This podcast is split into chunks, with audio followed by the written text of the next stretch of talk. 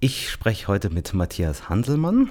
Grüße dich. Hallo. Du bist geboren 1953 in Franken, in Coburg. Genau. Hast studiert, warst Musiker. Bin auch noch Musiker. Bist auch noch Musiker. Wie kommt man zum Hörfunk als Musiker? Auf die Frage habe ich natürlich gewartet, Ja. ist ja klar.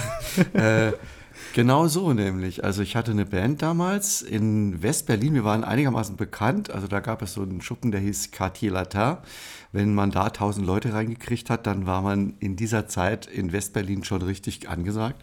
Und wir haben da gespielt und äh, wurden dann eingeladen, zu einem SF Beat Jubiläum als Band auch wieder aufzutreten. Die hatten damals lass mich lügen, zehnjähriges Jubiläum, glaube ich, des SF Beat, dieser berühmten Jugendsendung. Und da hatten die uns eingeladen und unter anderem auch Udo Lindenberg und noch ein paar andere, aber Udo war natürlich der große Star des Abends. Und eine Redakteurin hat mich gesehen, wie ich da Ansagen gemacht habe. Und äh, Musiker speziell haben tierische Hemmungen, auch nur Hallo und Guten Abend zu sagen. Da brechen die schon fast zusammen. Und das habe ich also gemacht und irgendwie zwei, drei Songs angesagt.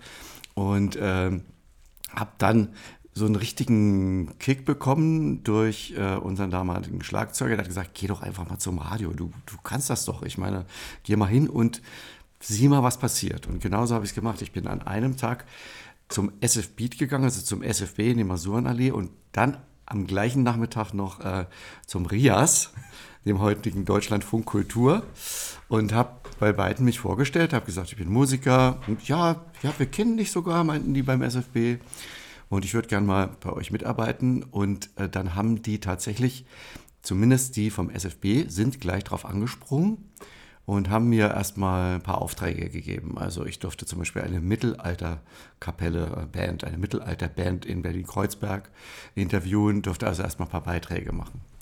Ja, Was hat die Sendung damals gemacht? Was war der SF Beat? Der SF Beat war eigentlich das Aushängeschild des Senderfreies Berlin für die jungen Leute. Man wusste, die jungen Leute brauchen irgendwie eine Sendung und es war wirklich skurril, weil der SF Beat bekam zunächst eine Stunde und diese eine Stunde war wirklich der Einschaltquotenhammer damals in West-Berlin und drumherum natürlich auch heimlich wurden wir auch in der DDR gehört, Ost-Berlin und so weiter. Und äh, der, SF, der SFB hat sich gesagt, wir brauchen eine Sendung für junge Leute mit den Themen der jungen Leute. Also es ging um Jugendfreizeitheime, es ging um die Julis, Jungliberalen, die Jusos und so weiter. Und wir hatten damals, ob du es glaubst oder nicht, ungefähr 23 Prozent Einschaltquote. Also das ist heutzutage absolut traumhaft. Und ähm, es, war, es war für jemanden wie mich ähm, der Traum, dort mal überhaupt mitzuarbeiten. Also von Moderation war noch gar nicht die Rede. Und also ich kam nach Berlin äh, 1966, 67 ging es, glaube ich, los mit dem SF Beat. Äh, ich hing jeden Abend am Radio. Also ich war totaler Fan der Sendung, die ich dann später auch moderieren durfte. Da gab es den Hippie-Kresse, einen Kollegen, der fuhr immer nach Los Angeles und, und hat die neuesten Singles geholt und hat die dann präsentiert, was GEMA-rechtlich ja schon damals schwierig war, ja. Aber über, im SFB konnte man die neue Scheibe der Beach Boys hören, ja. Das war sensationell. Gut, und dann äh, habe ich meine Beiträge gemacht, die wurden auch so mehr oder weniger äh, akzeptiert. Also man war nicht begeistert. äh, es wurde gesendet, ja. Und dann hatte ich ein Riesenglück, weil erstens eine Moderatorin ähm, schwanger wurde und in den Mutterschaftsurlaub ging und zweitens ein weiterer Moderator, nämlich Stefan Waggershausen, der ist immer noch relativ bekannt, so der äh, unter anderem in der GEMA ist er jetzt, glaube ich, ein hohes Tier. Stefan Waggershausen hatte einen Hit. Hallo Engel, hieß der, ja, Hallo Engel, willst du wirklich schon gehen, glaube ich. Und ist dann, hat dann gesagt, ich, ich gehe, ich werde jetzt Star, ich muss jetzt auf die Bühnen dieser Welt, äh, tschüss SF Beat. Auf einmal hatten die zwei freie Stellen, Moderationsstellen. Dann habe ich den Finger gehoben und äh, durfte dann ins Rennen. Das hieß damals zehn Probesendungen machen. Da war so eine richtige Liste in der Redaktion aufgehängt, Hanselmann 1 bis 10. Und nach den zehn Sendungen gab es eine Redaktionskonferenz und es wurde darüber entschieden, ob du weitermachen darfst oder nicht. Ich sage dir, ich bin zehnmal dorthin gelaufen wie zum Abitur. Ich hatte so einen Schiss. Es war wirklich unglaublich. Und ja, nach zehnmal haben sie dann, also hat der Hohe Rat der Redakteurinnen und Redakteurinnen getagt und sie haben mich dann genommen. Und es war für mich die Erfüllung eines Traums, wirklich wahr. Aber diese zehn Sendungen waren schon on air, also das waren keine trocken. Die waren ja. on air. Ich habe mir jedes einzelne Wort, was ich über den Äther gesagt habe, aufgeschrieben. Immer die Musik, dann die Moderation, schön abgelesen. Ich habe die Kassette übrigens noch von meiner ersten Sendung. Äh, ich lache mich halbtot heutzutage, also wie, wie man da geredet hat. Aber ähm, ein Tipp von einem Redakteur war gut. Der hat gesagt, nimm dich selber zu Hause auf Kassette auf und hör mal dich an, wie du rüberkommst. Und ich meine, da merkt man ganz schnell, wo der Hase langläuft. Dass man betonen muss, dass man mal eine Pause setzt äh, und so weiter und so weiter. Wie lief damals die Musikauswahl in der Sendung ab? Gab es da auch wieder eigene Leute oder durfte man da selbst Hand anlegen? Letzteres. es war traumhaft. Wir durften, und das war natürlich auch ein, ein Prüfungskriterium für die Redaktion. Für diese zehn Probesendungen musste ich natürlich auch die Musik aussuchen. Nun war ich selber Musiker, was ein Vorteil war, aber auch ein Nachteil, weil ich hatte halt einen bestimmten Musikgeschmack. Und auch da hatte ich Glück, weil das war so ein bisschen in den Zeiten des Punk. Äh, und ich war eher so auf West Coast, ein bisschen mainstreamig und so weiter. Und habe dann entsprechend auch die Sachen ausgesucht. Bands wie Ario, Speedwagon und wie sie alle hießen. Und das galt dann als Gleichgewicht zu meinen Punk-Kollegen, die also irgendwie die Dead Kennedys und sowas aufgelegt haben. Auch wieder Glück für mich. Also es gehörte wirklich auch viel Glück dazu. Wir haben alles selber ausgesucht. Wir wurden von den Plattenfirmen bemustert. Das heißt, wenn du zwei Wochen mal nicht da warst, Urlaub oder so, dann kamst du zurück und dein Fach quoll über von Paketen der Plattenfirmen. Es war für mich der Horror immer. Ich wusste, da muss ich mich jetzt durchhören. Oh Gott, oh Gott, oh Gott. Ja, das hat man natürlich auch gemacht und dann lernt man schnell die Nadel mal kurz ruf, Titel anspielen und weiter und so. Ah, der gefällt mir, gut, den nehme ich mit. Halt so lief's. Ne? Ja. Wie hat man sich da abgestimmt, dass da nicht am Ende in mehreren Tagen das Gleiche läuft?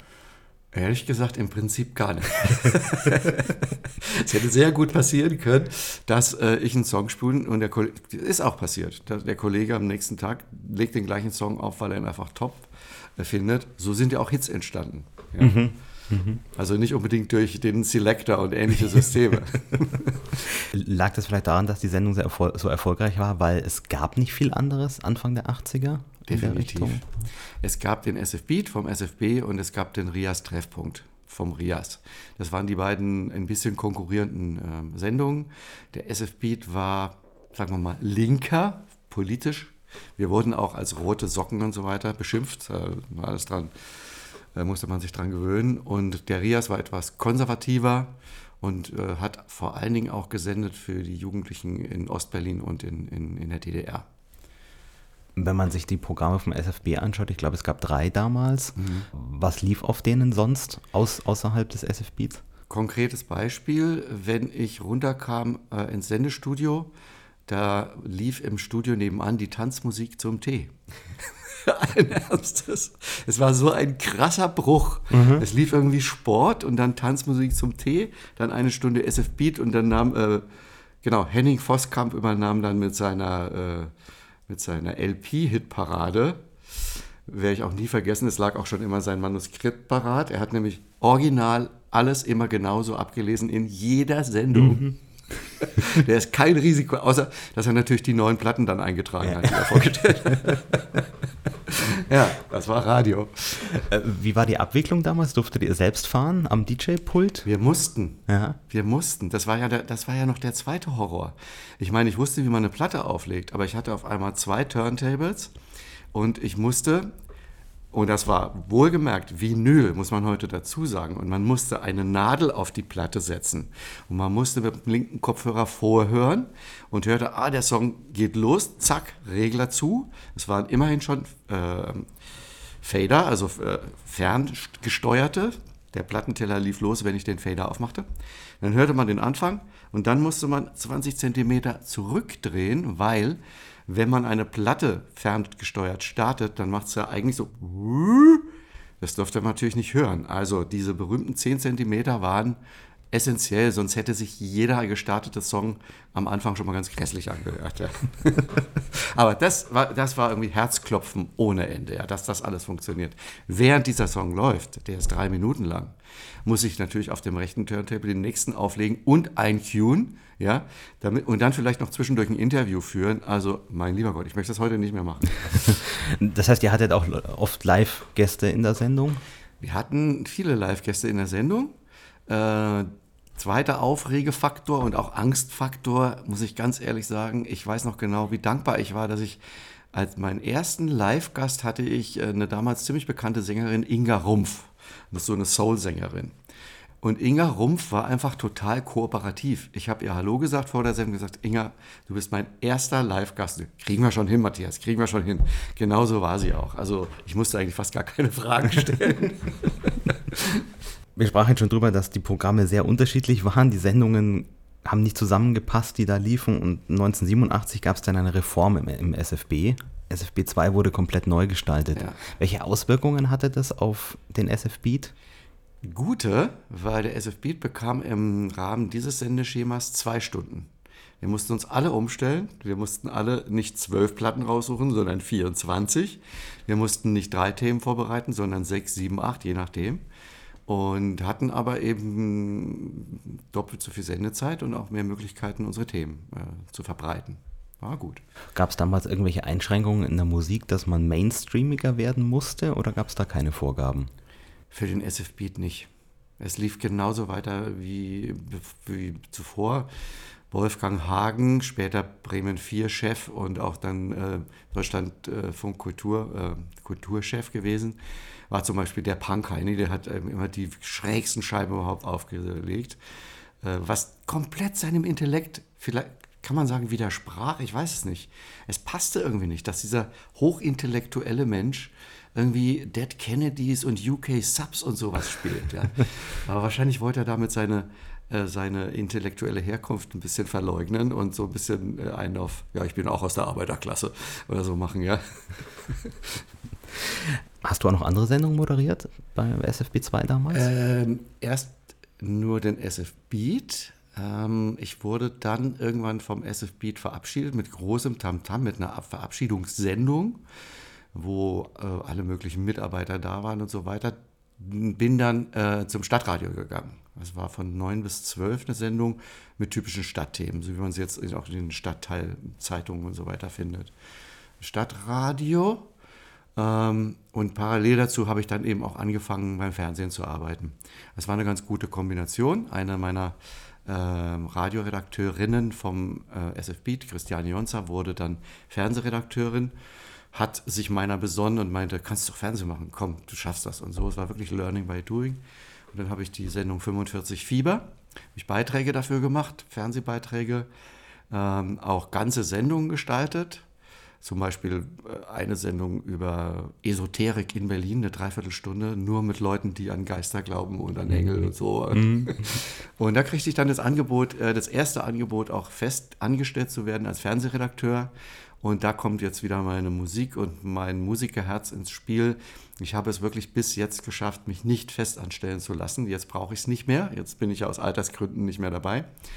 Ähm, und schweren Herzens habe ich das damals abgelehnt ich habe es zwischendurch auch manchmal bereut. Wenn es mal knapp war mit der mhm. Kohle und so, äh, hast du gedacht, wo hätte ich das damals vielleicht gemacht? Und bei Bayern 3 später hatte ich das gleiche Angebot. Mhm.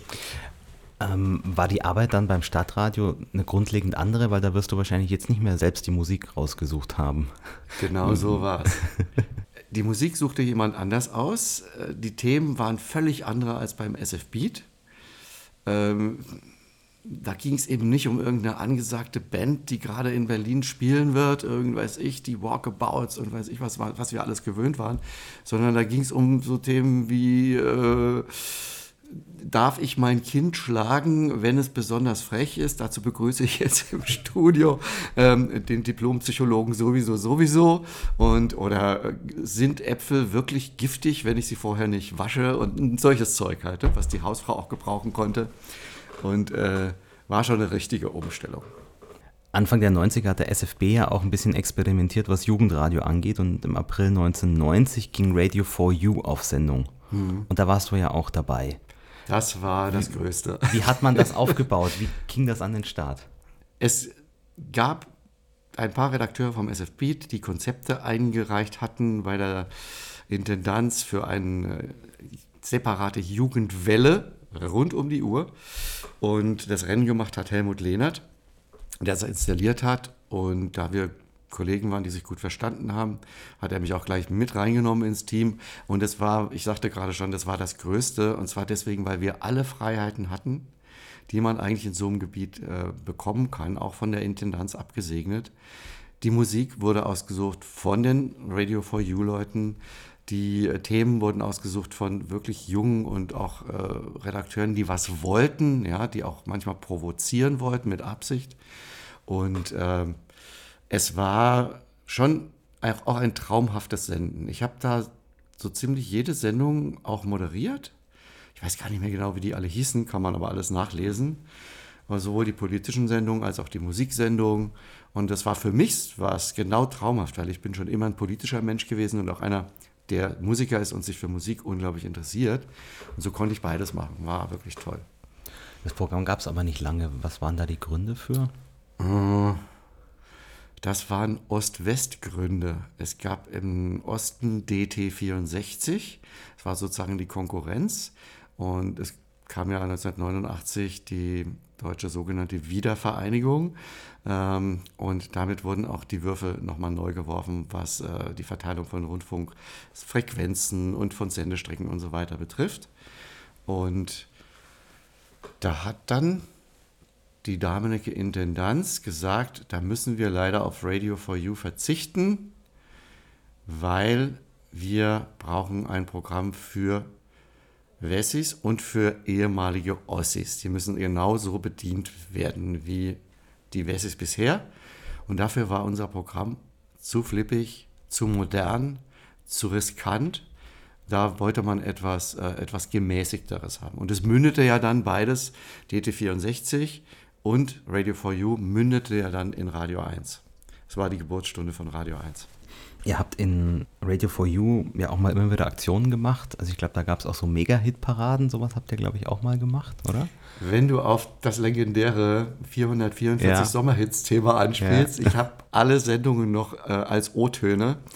Ähm, ja, solche Aktionen gab es. Da habe ich mit Volker Wiebrecht, der jetzt immer noch beim RBB moderiert, Fernsehen auch inzwischen, zusammen. Wir haben wirklich drei Tage und Nächte hintereinander moderiert und haben die 444 Sommerhits des Jahres, schlag mich tot, 1990 oder sowas? 91. 91, genau, ja. präsentiert. Unter anderem mit äh, vier Stunden Schlaf äh, auf der Couch des Programmchefs äh, und dann im Schlafanzug wieder an die Regler und so weiter. Das war echt klasse. Aber es war halt ein Durchhalte-Ding, aber es hat Riesenspaß gemacht. Als Radio for You dann eingestellt wurde, wurde was Neues kreiert, zusammen damals mit dem Ostdeutschen Rundfunk Brandenburg, nämlich Fritz. Und da gingen viele Mitarbeiter hin und ja. du auch, oder?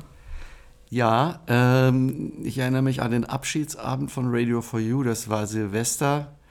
Da haben der liebe Johnny Häusler und ich mit uns, wir haben uns beide mit unseren Freundinnen ins Sendestudio eingeschlossen für eine halbe Stunde und haben Abschied gefeiert. Natürlich mit was zu trinken und was zu rauchen auch dabei, ist ja klar. nee, also als Fritz äh, äh, losging, durfte ich auch dabei sein, obwohl ich da eigentlich schon fast einen Tick zu alt für so eine Jugendsendung war. Aber es war ja wieder Helmut Lehnert, der Chef, der mich dann wieder mitgenommen hat schlicht und ergreifend, er stand auf mich und wir waren nie so richtig total enge Freunde, aber halbwegs befreundet. Aber er fand mich als Moderator top und hat mich mitgenommen. Und es war auch eine wirklich tolle Zeit. Also nicht mehr ganz so frei und flippig und so wie Radio for You, aber ähm, eine Zeit, die ich auch gerne mitgemacht habe. Verschiedene Sendungen dort moderiert habe. Ich wurde da Frühmoderator, also 6 bis 10 Uhr Schiene habe ich auch gemacht äh, in Doppelmoderation unter anderem mit Dieter Kassel, der jetzt auch bei Deutschland von Kultur ist. Und äh, dann habe ich den Blue Moon gemacht. Das war abends die Talksendung. Gibt es heute noch. Und äh, nachmittags, wie ist die, die hatte den skurrilen Titel Bollmann. Eine, Titel, äh, eine Sendung Bollmann von 14 bis 15 Uhr oder so. Da konnte man dann auch wieder totalen Mist vom Stapel lassen. War sowieso oft so. Es gab Redakteure, die ein immer dann am besten fand, wenn man am einmalsten war und am den größten Blödsinn geredet hat. du warst aber parallel in der Zeit auch noch ganz woanders, nämlich in München, oder? Ja, Anfang der 90er.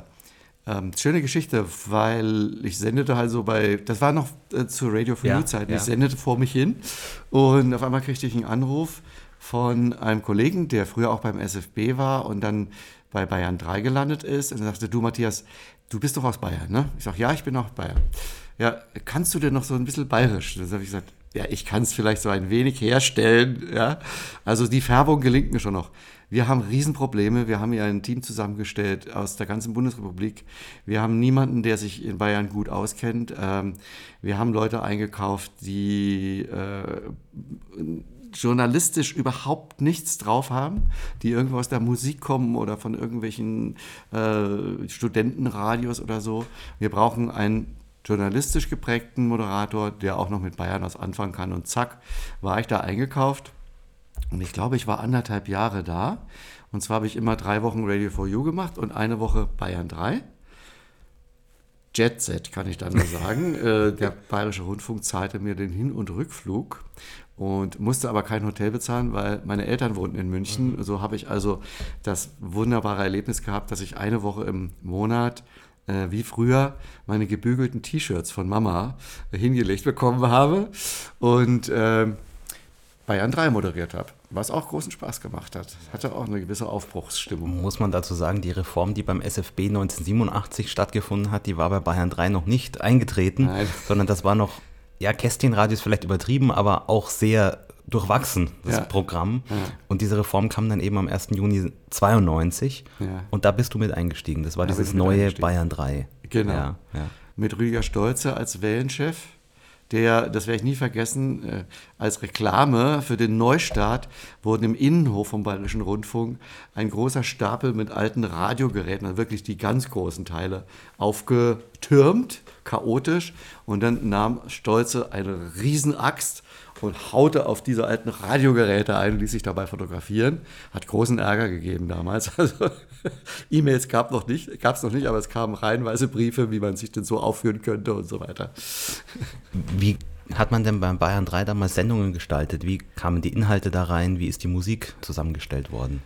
Es gab einen CV oder CVDs für die äh, journalistischen Inhalte. Es gab CVDs für die Musik, also Musikredakteure, die das in der Hand hatten. Es war wirklich äh, ein komplett von der Musikredaktion zusammengestelltes Programm.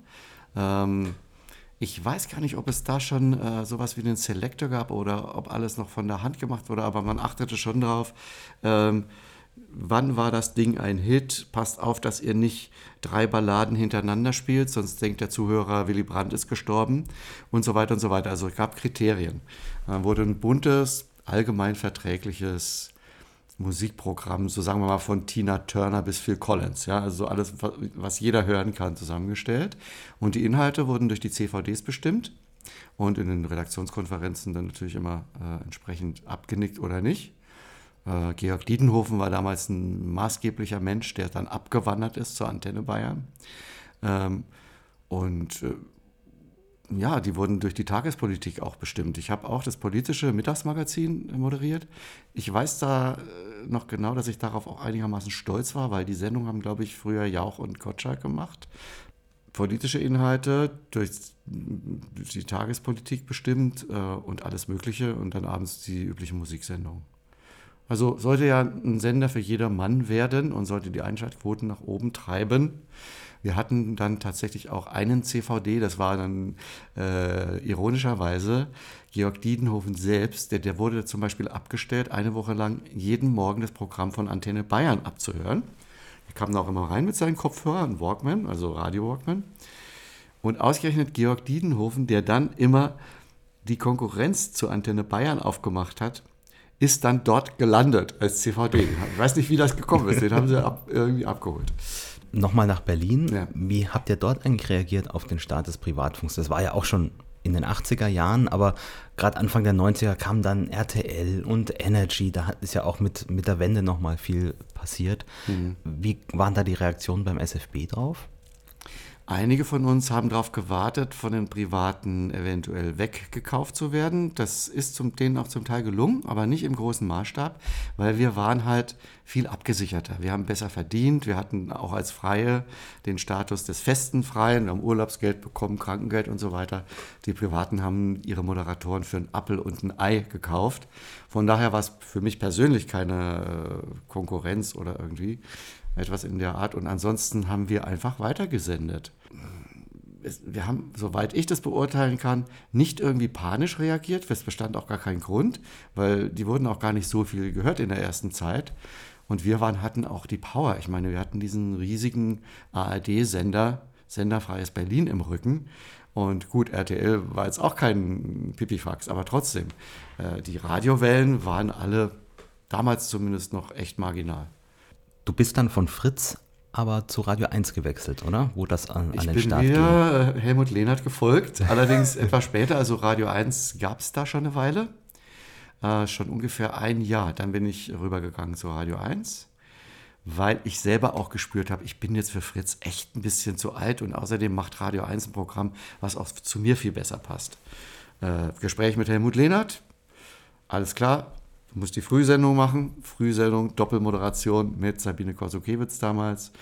Und schon war ich bei Radio 1. Das ist eigentlich schnell erzählt. Ja, muss man sagen, Radio 1 ist entstanden aus Radio Brandenburg vom ORB und Radio B2, also das frühere SFB 2. Ja. Das heißt, im Prinzip bist du ja wieder zurück ich bin örtlich aber nicht, weil das Ganze sendete ja, ja. aus Potsdam-Babelsberg. Ja, ja. Ich war ja sogar noch bei Radio B2 auch noch am Moderieren mhm. äh, nach dieser Reform. Also Reform habe ich wirklich beileibe so einige hinter mich gebracht. Ja. Wenn man das Radio 1 aus den Anfangsjahren mit dem heutigen vergleicht, was war da anders? Am Grundsätzlichen gar nicht so viel. War gar nicht so viel anders. Äh, keine krasse Einschränkung des Musikformats, äh, der Zeiten auch, der Moderationszeiten äh, viel Freiheiten. Auch die Bandbreite des Musikalischen war groß.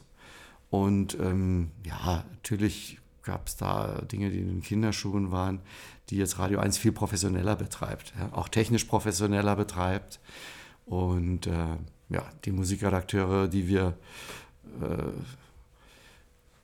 die wirklich irgendwie den härtesten Job haben, wie ich finde. Bei Radio 1, den hatten sie auch damals schon, genauso wie heute, nämlich in ihren, wir nannten immer, sie sitzen in ihren Galeeren, ja, so wie die, die äh, Galeerenruderer. Äh, Rechts und links ein riesen CD-Stapel und dann wird gehört, gehört, gehört, was passt rein, was passt nicht rein.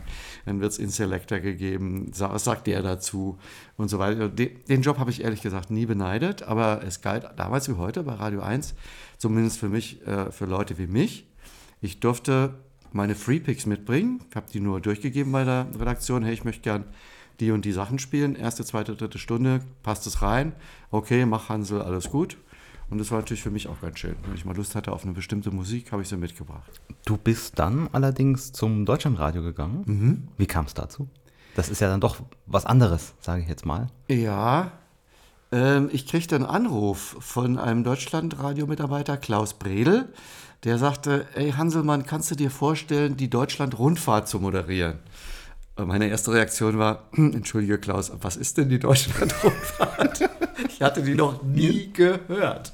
Ja, wir brauchen einen, der, das ist vor Live-Publikum, du musst einfach mal reinhören. Und wir brauchen jemanden, der vor Live-Publikum nicht jedes Wort vom Zettel abliest, sondern so ein bisschen spontan sein kann. Was so eigentlich echt zum Job gehört, ja, also wenn man das überhaupt noch betonen muss. Aber so haben die zum Teil damals moderiert. Wir haben live vor Publikum Anmoderation, Abmoderation, Fragen und so weiter wirklich abgelesen. Ich habe gesagt, okay, Klaus, ich höre mir die Sendung mal an. Was bezahlt ihr? Wie oft ist es? Und so weiter. Dann bin ich Deutschland Rundfahrt-Moderator geworden. Einmal die Woche sind wir durch die ganze Republik gefahren und dann gab es irgendwie vor Ort immer Live-Sendungen, die ortsspezifisch waren. Wir waren in Trier und es gab den Tourismusbeauftragten von Trier oder einen Künstler, der von Bedeutung ist, oder einen Sportler und so. War eigentlich eine ganz gute Sendung. Die Sendung gibt es ja heute nicht mehr. Vor allem nicht in der Form. In der Form nicht mehr. Die ja. gibt es, glaube ich, nur noch aufgezeichnet. Ja. Du warst aber bis 2018 dort beim Deutschlandradio und dann ja. Deutschlandfunk Kultur. Ich bin dann eben von der Deutschland-Rundfahrt. Äh, ich habe dann den Finger gehoben für mehr, weil ich irgendwie auch gemerkt habe, du musst zweigleisig fahren, du kannst dich nicht auf Radio 1 verlassen. Und es hat sich auch wirklich bewährt. Äh, ich bin dann viele Jahre zweigleisig gefahren, habe Radio 1 gemacht und äh, Deutschlandfunk Kultur, wie es ja jetzt heißt, war ja auch so eine Namensverwirrung. Deutschland Radio, Deutschland Radio Kultur, Deutschland Funkkultur, keiner blickte mehr durch. Ja, und ähm, da gab es dann das Radiofeuilleton und so einige Sendungen, die mich auch interessiert haben. Und bis 2018 habe ich das dann durchgehalten. Wenn du selbst das Radio einschaltest, was hörst du dann? Ich höre viel, viel, viel, viel, viel weniger Radio als früher. Ich bin auch ganz glücklich darüber. Ich muss nicht ständig vergleichen, was machen die anderen.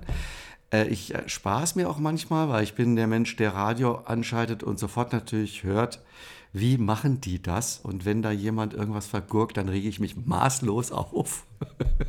äh, aber wenn ich Radio höre, höre ich zurzeit entweder Inforadio im Auto, um mich irgendwie ganz gut zu informieren, oder einen von den beiden Sendern, für die ich moderiert habe, um mal zu checken, was machen die jetzt, also Deutschlandfunk Kultur oder Radio 1. Ansonsten ist mein Radioverhalten äh, wirklich geschrumpft. Matthias Hanselmann, ich danke dir für das Gespräch. Danke auch.